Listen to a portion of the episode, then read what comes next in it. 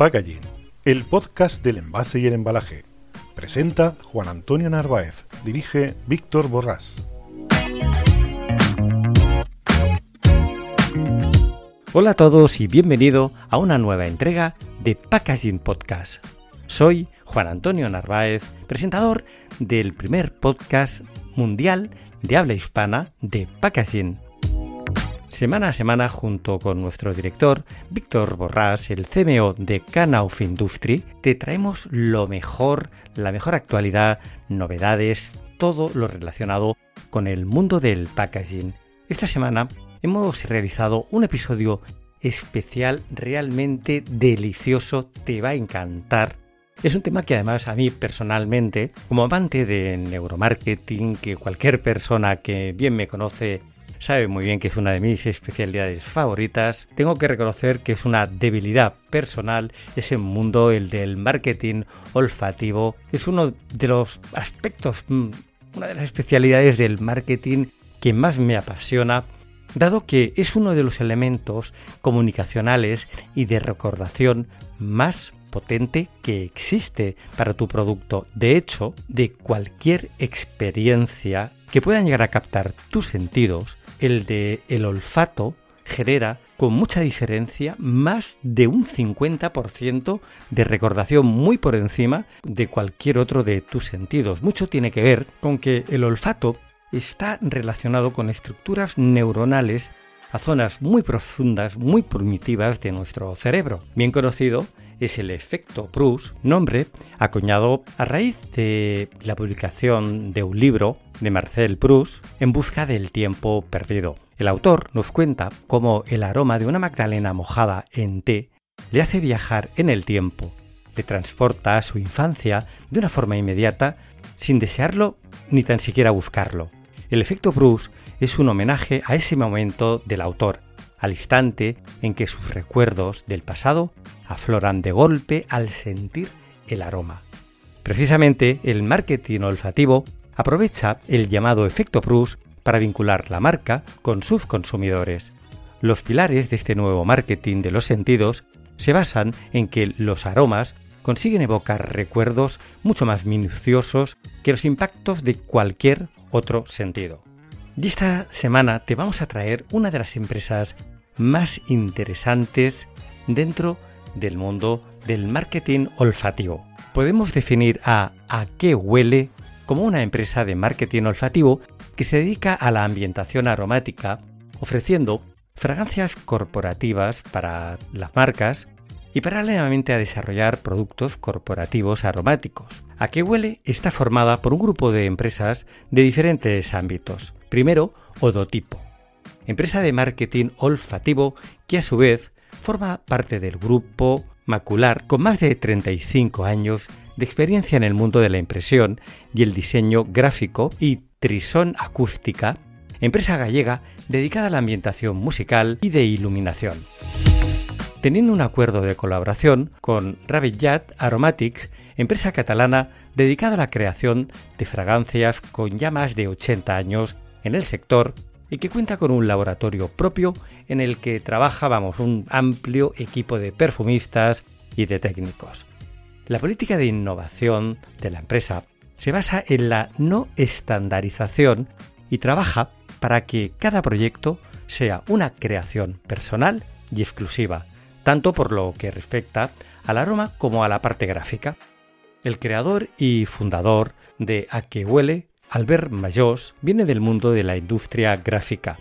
Su padre creó Gráficas Macular hace más de 35 años y allí empezó a trabajar Albert a los 17. A que huele nació en 2007 como una cajita revolucionaria que aunaba una imagen, un mensaje y un aroma. Y lo que empezó siendo un invento para evocar sensaciones se transformó en apenas un par de años después en una empresa de marketing olfativo que se dedica a comunicar con el aroma, a ambientar espacios y a despertar emociones.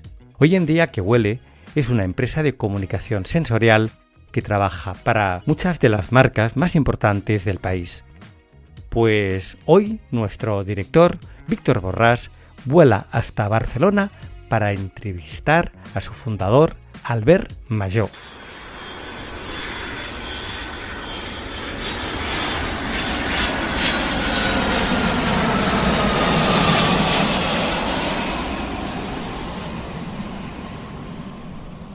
Hola, hoy tengo una grandísima sorpresa. Yo estoy seguro que os va a gustar mucho este capítulo.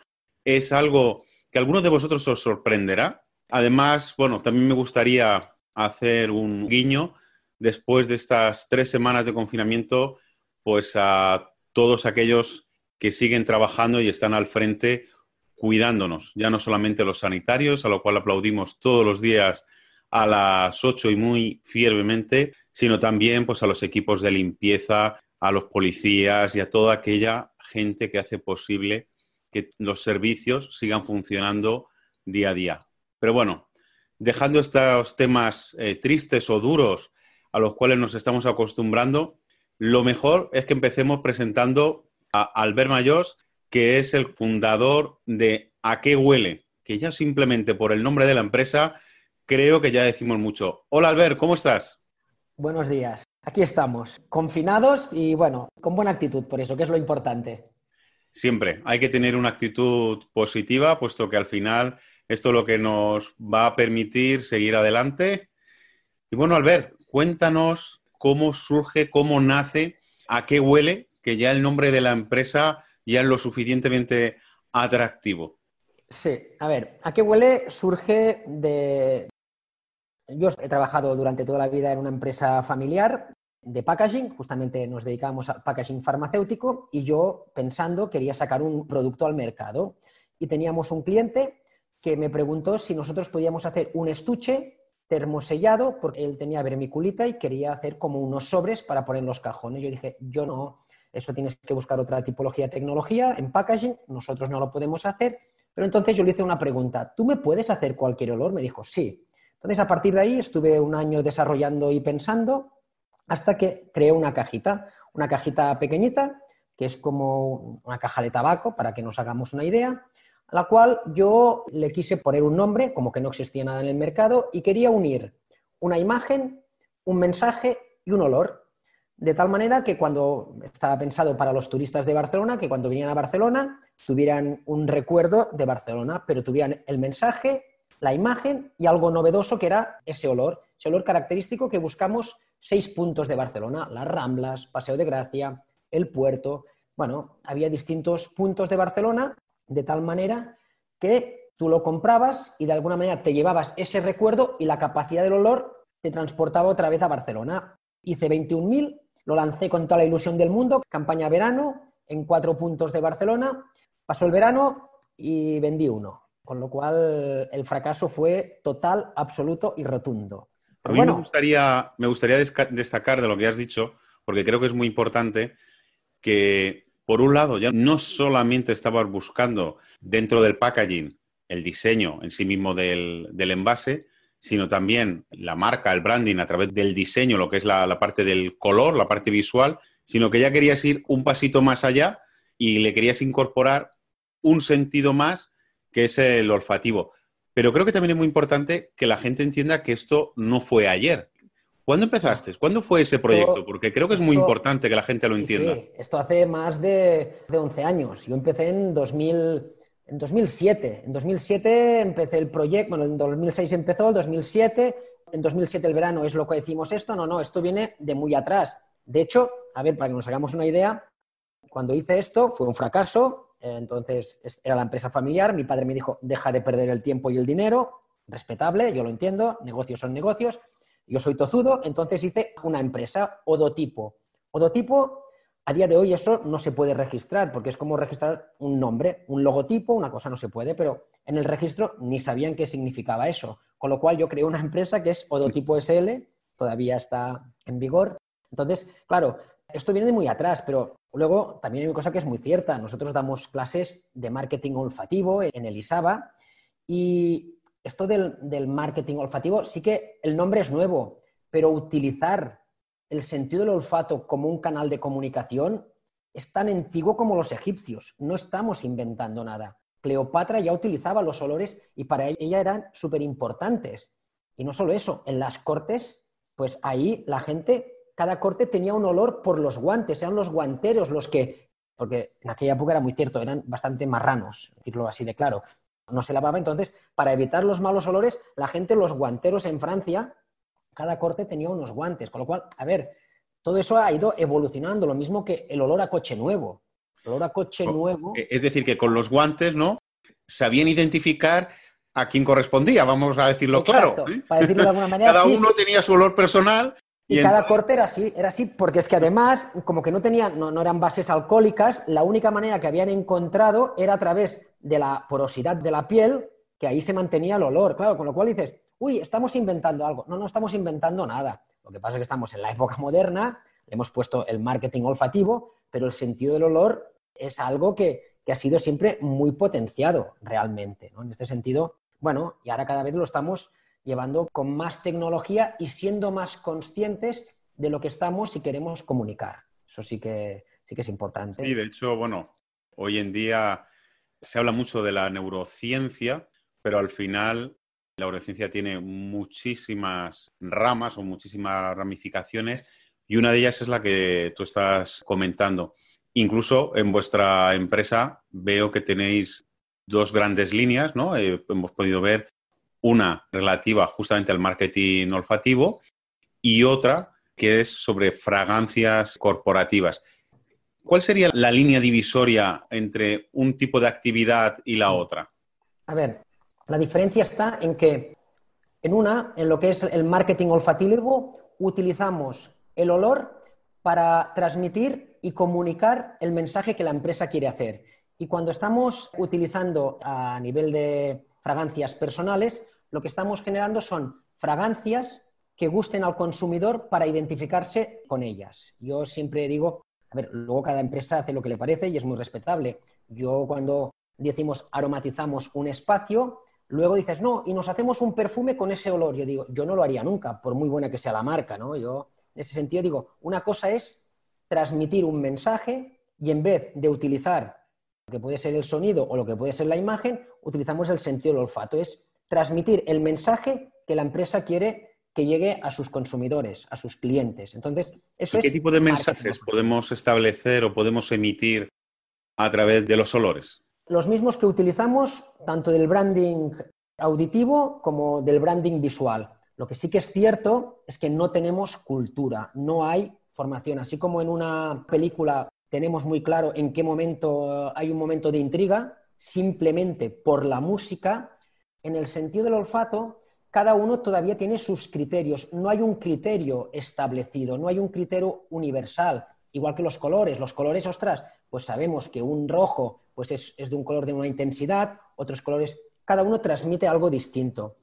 Y en los olores sí que es cierto que va muy unido a las culturas de cada país y también, pues bueno, va unido muy a la vida personal de cada individuo, porque la relación que nosotros hacemos con los olores es muy personal. Entonces, depende de ese olor que yo, haya tenido en, en mi niñez. Yo pongo un ejemplo que es muy tonto a veces, pero si yo quiero recordar la niñez a una persona de 80 años, le pondré jabón de la toja, porque era el jabón que él tenía cuando era pequeño. Si lo quiero a una de 40, le pondré olor a nenuco, porque es el olor que él tenía cuando era pequeñito o que tienen sus hijos. Entonces, claro, lo que es muy importante es saber cuál es mi interlocutor y qué mensaje quiero transmitirle. Lo mismo que si yo quiero transmitir olor a fin de semana y tú eres un urbanita, pues te pondré olor a césped. Pero si tú estás trabajando en el campo, como te ponga olor a césped, te va a aparecer el olor de tu trabajo diario. Entonces, claro, es importante a la hora de transmitir el mensaje a través del olor saber cuál es nuestro interlocutor y qué es lo que queremos transmitir. Y a partir de ahí, pues bueno, también una cosa es cierta, ¿eh? Eh cuando dices, yo quiero transmitir seguridad, alegría, dices, a ver, a ver, Complicado, complicado. Complicado. De hecho, nuestro primer proyecto importante y que hicimos un salto fue cuando, después del fracaso que he comentado anteriormente, se lo presentamos al Partido Socialista de Cataluña. Hicimos el primer olor para un partido político. Es claro, a partir de ahí, evidentemente, salimos en toda la prensa nacional, incluso extranjera, porque era el primer partido. Evidentemente, los periódicos de derechas los dejaron fatal, los de izquierdas, eh, pues bueno, pero, el tema era, sobre todo, el hecho de comunicar los valores del partido. Evidentemente, seamos claros, yo no puedo hacer un olor a un partido político y que tú lo huelas y sea trabajo, confianza, seguridad. No, no, no, no, no, no vendamos algo que no es real. Pero sí que es cierto que a partir de ahí tú lo que puedes es asociar ese olor a esa marca o empresa y a partir de aquí desarrollar muchas cosas. Nosotros trabajamos para empresas de concesionarios de coches. Yo lo que digo es, primero lo que tenemos que hacer es que el cliente, el usuario, identifique el olor con la marca y posteriormente puede hacer campañas que refuercen marca. Nosotros por Navidad, por ejemplo, regalamos hace tres años una cerámica que era una bolita de Navidad. Y la gente la colgaba en, su árbol de Navidad y la perfumabas con un perfume que entregábamos. los clientes me decían, Albert, cada vez que entro en casa me acuerdo de ti. Digo, bueno, espero que sea en positivo, ¿no? Es aquello que dices, bueno. Pero, ¿qué pasa? Es, nosotros ahora vamos a lanzar la nueva página web y lo que vamos a hacer es las conversaciones silenciosas. El sentido del olfato es ese sentido que sin decir nada te dice mucho.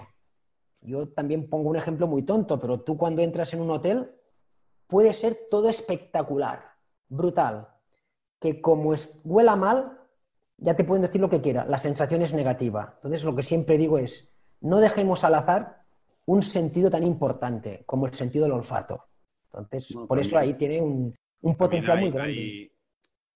en nuestras relaciones cotidianas, vamos a decir, con nuestra pareja, pues también hay olores imperceptibles que son los que hacen que esa relación sea más cercana o llegue, a, o llegue a ser muy cercana, porque al final es lo que nos ayuda a atraernos, ¿no? Y ahí el, aroma que no percibimos, pero que sí nuestro cerebro identifica, pues hace que haya esa conexión.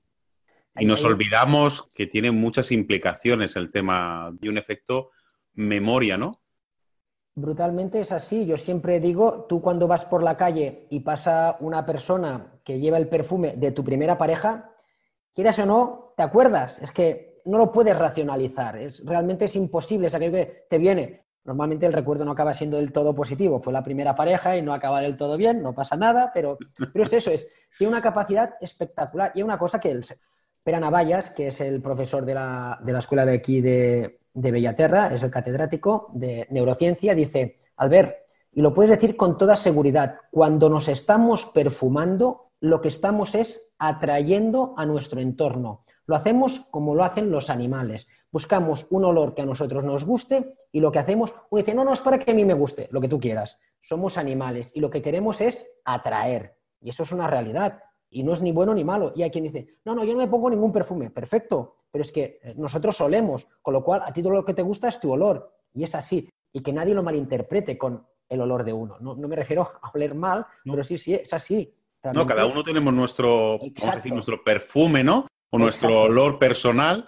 Y luego, pues, si es, vamos a decir, más presumido, pues seguramente querrá acompañarlo con algo que lo diferencie, ¿no? Aún más a lo que es a, todo su entorno, ya no solamente familiar, sino el trabajo. Al final, bueno, pues cuando vamos paseando o, cuando nos acercamos a un centro y tenemos una conversación, pues muchas veces simplemente el cruce, ¿no? Uno percibe y a veces incluso te obliga a girar, porque es un olor intenso que te ha removido por dentro y dices, uy, este olor me es familiar, voy a ver.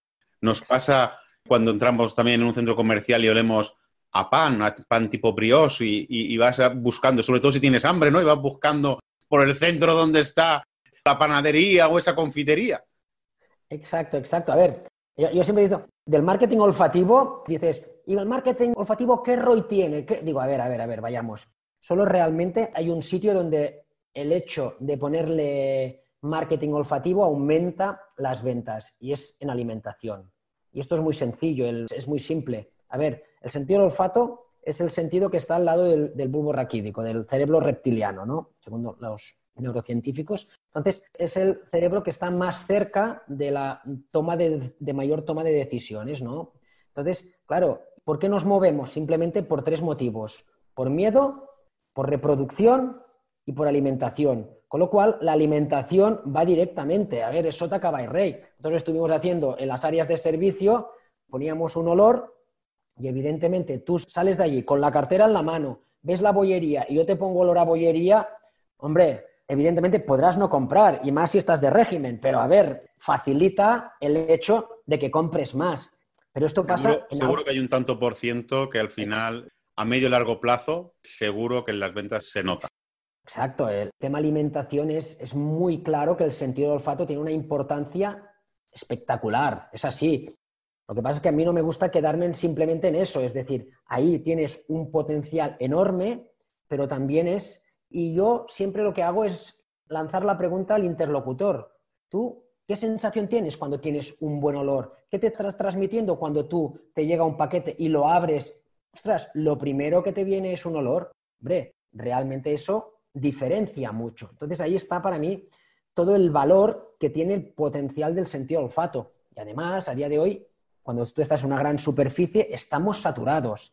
Cada, vez hay más pantallas, cada vez hay más sonido. Y eso algún día pasará con los olores, estaremos saturados de olores. Pero ahora vas en la gran superficie y ya simplemente pasando por ahí, sabes que hay una marca que la conoces por el olor que lo tienes identificado. Pues bueno, ¿significa que entres? Pues no, pero bueno, ya lo tienes identificado de tal manera que es un sentido más para transmitir. Yo creo que al final ocurre como en cualquier otra acción de branding, donde, bueno, cada empresa, cada corporación tiene un target, un cliente tipo, cuál es su objetivo, y en algunos casos estará perfectamente identificado y se sentirá identificado y entonces, entre comillas, obligará a que entre, ¿vale? O lo invitará, más que obligar, a que entre a su establecimiento y en otros casos, pues como no se identifica, pues pasará de largo, pero lo mismo ocurre pues con los colores, con la música, con los sonidos, ya muchas marcas de, ropa utilizan distintos tipos de música más o menos estridente para diferenciarse o identificarse para que animar a gente o más joven o de media edad o más mayor, pues para que se sientan cómodos en ese espacio, porque cuando a veces cuando vas por un centro comercial dices, madre mía, nos llevan aquí todos al galope simplemente por la música que ponen, ¿no? Pues yo entiendo que con, el olfato, por lo que tú estás explicando, pues debe ocurrir algo muy, muy similar. A mí también me ha sorprendido la variedad, he estado revisando un poco la, web y la información que me has enviado, la variedad de empresas de distintos sectores que se han atrevido, ¿no? y digo atrever porque es una, novedad o es un mercado incipiente, a desarrollar su fragancia corporativa. Bueno, de hecho, tanto deportiva como textil, incluso me ha llamado mucho la atención porque también había varias empresas de cerámica, evidentemente, como os comentaba antes, el tema ya no solamente alimentación, sino también el sector automovilístico, concretamente más concesionarios, por lo que he podido ver. Pero ¿qué te preguntan? Cuando va el departamento de marketing, ¿son más los dueños? ¿Es una inquietud? ¿Son más hombres, mujeres, no sé. Me levanta un poquito la curiosidad cómo se inicia, o ¿Cómo se acercan a vosotros? Cada empresa es un mundo. Y además te has dejado uno que a mí, para mí, es el más, no, diría espectacular o relevante, es, son los tanatorios. Aromatizamos ah. a tanatorios. Pues mira, pues eso. Y además, el tema de los tanatorios es un tema, es un tema interesante. Es un tema interesante porque yo intento ser extremadamente franco en todos los sitios. Y entonces yo fui a Bilbao, que es donde tienen la sede central, y dije, bueno, me llamó el director general, estuvimos sentados, una persona súper agradable y muy clara ella también. Yo digo, yo jamás aromatizaría un tanatorio. Yo le dije, ¿y cómo es que, cómo es que has venido? Digo, no, como que usted me ha llamado y lo he encontrado interesante. A mí me gusta aprender, ¿no? Y me dijo, ¿y por qué no lo harías? Digo, mira, por una sencilla razón. Porque cuando tú tienes una vivencia intensa en tu vida, lo que hace tu cerebro es recordar el entorno que tienes. Porque si se repite, entonces estar preparado. Eso es lo que llamamos de los tres que he comentado, el de protección. Entonces, claro, cuando a, ti se te muere alguien, para mí sería muy negativo recordar ese olor que cada vez que lo recuerdes te recordará al fallecido. Y dijo, muchas gracias por tu sinceridad. Yo te voy a decir otra cosa. Yo cada vez que viajo por el mundo, que viajo mucho, voy a todos los tanatorios, cada uno a su profesión. Ya sé que no sé si eso puede sonar muy No, no, pero es un mercado más, yo creo que es, un mercado más y además un mercado que tiene, tiene seguro los clientes. Esto sí que no... Como alimentación no para. Exacto. Estos sabemos que van a continuar, ¿no? Estoy que ahora no sé si es el mejor momento, pero bueno, es una realidad. Y entonces dijo, y en Estados Unidos todos están aromatizados. Y hay una cosa que también te voy a contar, que sepas que entra más gente en los tanatorios que en las tiendas de Inditex en España. En España hay 420.000 muertos y cada vez que hay un muerto la media es seis personas afectadas realmente y unas 200 que vienen a verlo, con lo cual entra mucha más gente. Diga, ah, interesante. Y realmente tiene razón, hay seis personas muy afectadas, pero también te comentaré otra cosa, y eso por experiencia nuestra. Cuando uno entra, no olvidemos que somos animales, ¿eh? sobre todo. Aunque hayamos evolucionado y tengamos nuestra materia gris y nuestras capacidades, somos animales. Cuando uno entra en un tanatorio, de manera inconsciente quiere oler. Evidentemente los sanatorios no huelen a nada, están súper bien creados, hay unos espacios donde está la gente muertos a una temperatura muy concreta y no huelen, pero de manera inconsciente, con lo cual, además, ellos son una empresa pues muy moderna y muy actual, tiene una revista, dicen, lo que queremos es, hemos puesto una incineradora en Bilbao, con lo cual ahí pues la gente, todos nos critican y demás, y cumplimos todas las normativas, y queremos que cuando la gente entre tenga ese entorno, no sé si la palabra es hogareño, pero próximo y cálido. Y tampoco queremos ese olor a flores, que es lo que la gente asocia normalmente. Entonces, pues a partir de ahí estuvimos trabajando y eh, a partir de su brief trabajamos distintas fragancias. Y realmente, pues bueno, es, ahora a lo mejor es un roble, me parece, sí, Guernica me parece que es un roble, Sí, un roble. un roble. En roble, entonces, pues esa era la base de la fragancia, porque entonces cuando entregaban tus cenizas, pues también entregaban pues un roble como identificación de la continuidad de la vida, ¿no? Entonces, pues a partir de ahí trabajamos y están aromatizados y es eso, es esa sensación en un momento tan complicado de proximidad y de... ¿Qué es lo que comentábamos antes? ¿Qué quieres transmitir? ¿Qué mensaje es lo que quieres? Y eso es lo que nosotros trabajamos con el branding que el cliente nos pide. A partir de ahí, hay un tema que también es muy importante, hemos de ser conscientes que no tenemos vocabulario, no existe vocabulario para transmitir los olores.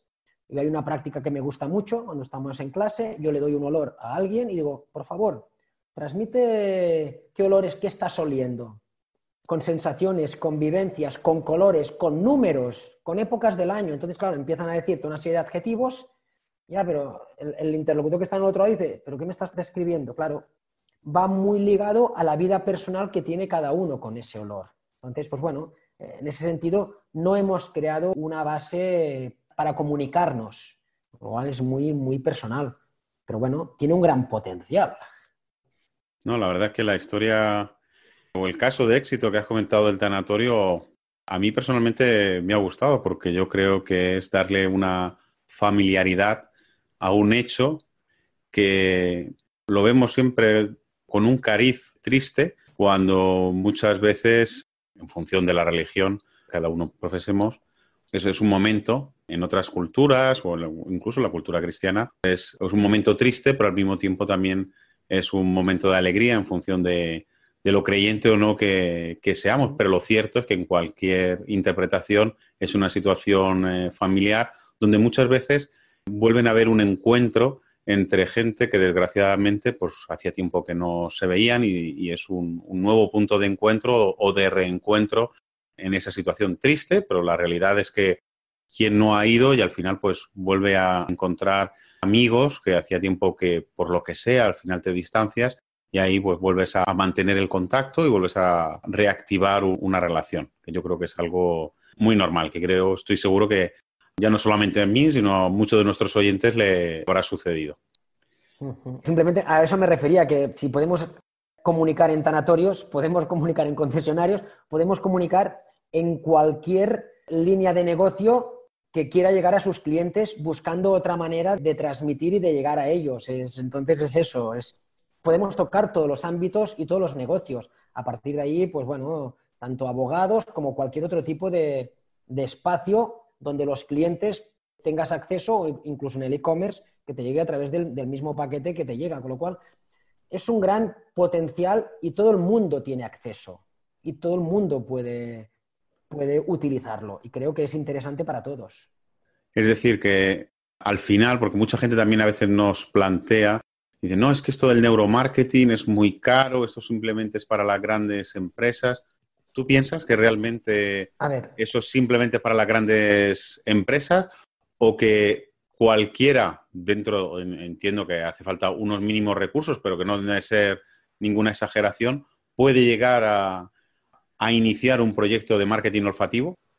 Absolutamente. Y además yo siempre soy de ir de menos a más. A veces vienen empresas muy pequeñitas que dicen, ostras, yo tengo un e-commerce y quiero empezar a... Digo, a ver, mira, la manera simple que tienes de empezar y ver si eso es una manera es, ves algún tipo de marca nicho, me refiero nicho es a alguna, alguna tienda de perfumería no estándar, porque quiero, si te quieres identificar, y busca algún vaporizador, algún tipo de producto que a ti te guste y en el cual te sientas identificado. Lo mismo que si hicieras un perfume para ti, lo que podría ser esa identificación para tu marca. Lo digo a lo más básico y simple. Y empieza con todos los embalajes que tú envías, aromatizarlo de esta manera y ver qué feedback. Es que a veces, a veces todo es mucho más simple de lo que nos pensamos. Yo me acuerdo un sitio, en, oh, yo quiero que, que mi bar huela a bodega, porque tal. Digo, ¿quieres que huela a bodega? Pues mira, coge una botella de vino, la abres, coges los palos de los micados y los pones allí, porque es el vino enranciado con bodega, es que, es que dices... Sí, con ese sabor a chocolate ahí mezclado con el vino rancio y ese es el olor. Es que dices, es que a veces no hace falta hacer grandes inventos ni grandes desarrollos y, nosotros empezamos a, una cadena de, de bocadillos que quería aromatizar y dijo, no, no, fui a distintos puntos y me dijo, yo lo que hago es cojo el pan, lo unto con mantequilla y lo pongo en la... En la tostadora. bueno, sí, la tostadora, en la plancha. Entonces esto huele todo espectacular y la gente le vienen ganas. Que chicos, a veces no hacen falta grandes inventos ni grandes... Con poco podemos empezar. A partir de ahí, si el feedback es bueno, evidentemente, pues contra más medios tienes, más capacidad tienes para hacer un workshop con, con un perfumista y trabajar todo eso, pero no son grandes medios los que se necesitan para llegar a, trabajar con el marketing olfativo. Con poco y con ingenio se pueden hacer verdaderas virguerías. Realmente no es aquello, oh", y yo lo digo y a veces me llama y digo, eh, yo sí te puedo ayudar y tengo algún invento, tengo alguna cosa, yo te lo digo, porque creo que es la manera de que cada vez seamos más conscientes que es un potencial enorme. Y también una cosa a mí es importante, jamás el marketing olfativo ha de ser utilizado, es que me huele mal esto y quiero... No. Entonces yo pongo un ejemplo bastante bestia, pero si tú no te duchas, no te pongas colonia, porque entre la ducha y la colonia lo vamos a matar. Me parece una tontería, pero es así. Es, así tal cual. Es tal cual, con lo cual no hagamos inventos raros. Entonces, pero realmente no hace falta mucho para utilizar el sentido del olfato. Y a veces en una tienda no es lo mismo colocar unos micados que tener una máquina de nebulización a través del aire acondicionado. Pero a ver, una máquina de aire acondicionado tampoco no son grandes dispendios. es una mensualidad de 80 euros, depende de, de, la fragancia. Bueno, entonces dices, ¿qué ROI tiene? No se trata tanto del retorno, de la inversión, pero sí de identificarte y ser distinto. Y a partir de aquí, si te identifican con ese olor, puedes utilizarlo para hacer otras acciones. Entonces, bueno, ese es el valor para mí que tiene todo un sentido tan potente como el del olfato. De hecho, no sé si nuestros oyentes, porque algunos se plantearán, bueno, aquí estáis hablando de marketing olfativo, pero ¿esto qué tiene que ver con el packaging? Y lo ha sido rozando poquito a poco, desmenuzando. Y bueno, yo quiero hacer hincapié en que, como sabéis, desde hace ya pues cuatro o cinco años, aunque muchos están escribiendo desde hace dos años las tendencias en la personalización, el diseño, el color, ¿no? Y todos los años se sacan cuáles son las últimas tendencias en el color o cuál es el color de moda. Que al final todo eso está muy bien, no digo yo que no sea importante, pero al final lo que sí realmente es una tendencia es la personalización y la identificación de una marca de ahí, pues que Starbucks, por ejemplo, como marca tenga ese valor, ese branding, esa identificación. Lo mismo sucede con otras marcas como Coca-Cola. Pero es que con el olfato ocurre exactamente lo mismo. Y sobre todo hoy en día, que además de la personalización está la venta online y en los días que, que estamos aquí confinados, pues todavía se ha hecho mucho más relevante todo lo que es el comercio electrónico, pues una de las maneras más importantes de poder diferenciarse, además del diseño, cuando uno recibe ese paquete en su casa, que quiere ver que esté sin romper, perfecto, además lo abre y lo que quiere percibir es que esté en un orden todo bien, Entonces le da esa seguridad y al final, detrás de esa primera percepción que es visual, en algunos casos incluso de tacto, ve que está perfecto, le relaja, porque además ya ha identificado una marca que está acostumbrado a comprar en la calle, en un centro comercial. Si eso además lo reforzamos con un olor, pues todavía ese valor de recordación, ¿vale? Es igual o más importante que el mero visual, ¿no? Que yo seguro que ahora mismo digo Amazon y todos vosotros que me estáis oyendo ya sabéis cuál es el símbolo, ¿no? Pues ese es el mismo efecto que aquí al ver hoy nos ha venido a contar. Y yo os animo a que le deis un vistazo, entréis en, su web y vais a ver cosas curiosas. Por lo menos os va a llamar la, la atención. Aparte, como veis, Albert es súper simpático y hace que la conversación y la entrevista sea pues súper, súper cómoda. Bueno, Albert, la verdad es que yo creo que hemos aprendido mucho. Espero que les, haya, que les haya gustado y bueno, yo te invito en el futuro, pues cuando tengas ahí algún caso de éxito o algo tan distinto como lo de los sanatorios, pues nos llames y volvamos a ponerlo aquí como ejemplo. Pues yo encantado, porque las cosas raras a mí me encantan. A mí cuando hay proyectos raros, yo es que eso, eso es lo que disfruto. Tenemos que hacer algo, pues bueno, pues ahí está la capacidad de buscar cosas nuevas, de reinventarte y de, bueno, por eso tenemos cosas tan variadas, porque cuando hay algún proyecto raro, este lo llevo yo y a mí me gusta, esta es la verdad. Y encantado de colaborar con vosotros, me ha encantado. Pues nada, ya habéis oído al ver le gustan los retos y si son raros, mejor. Así es que yo os invito a seguir escuchándonos.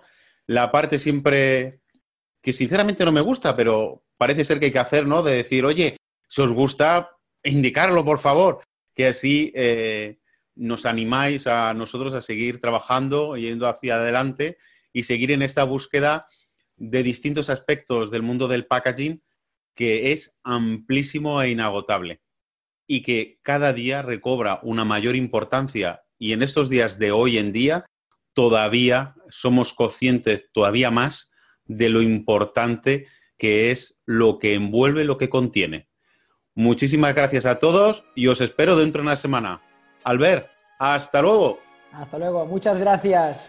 Hasta luego, chao.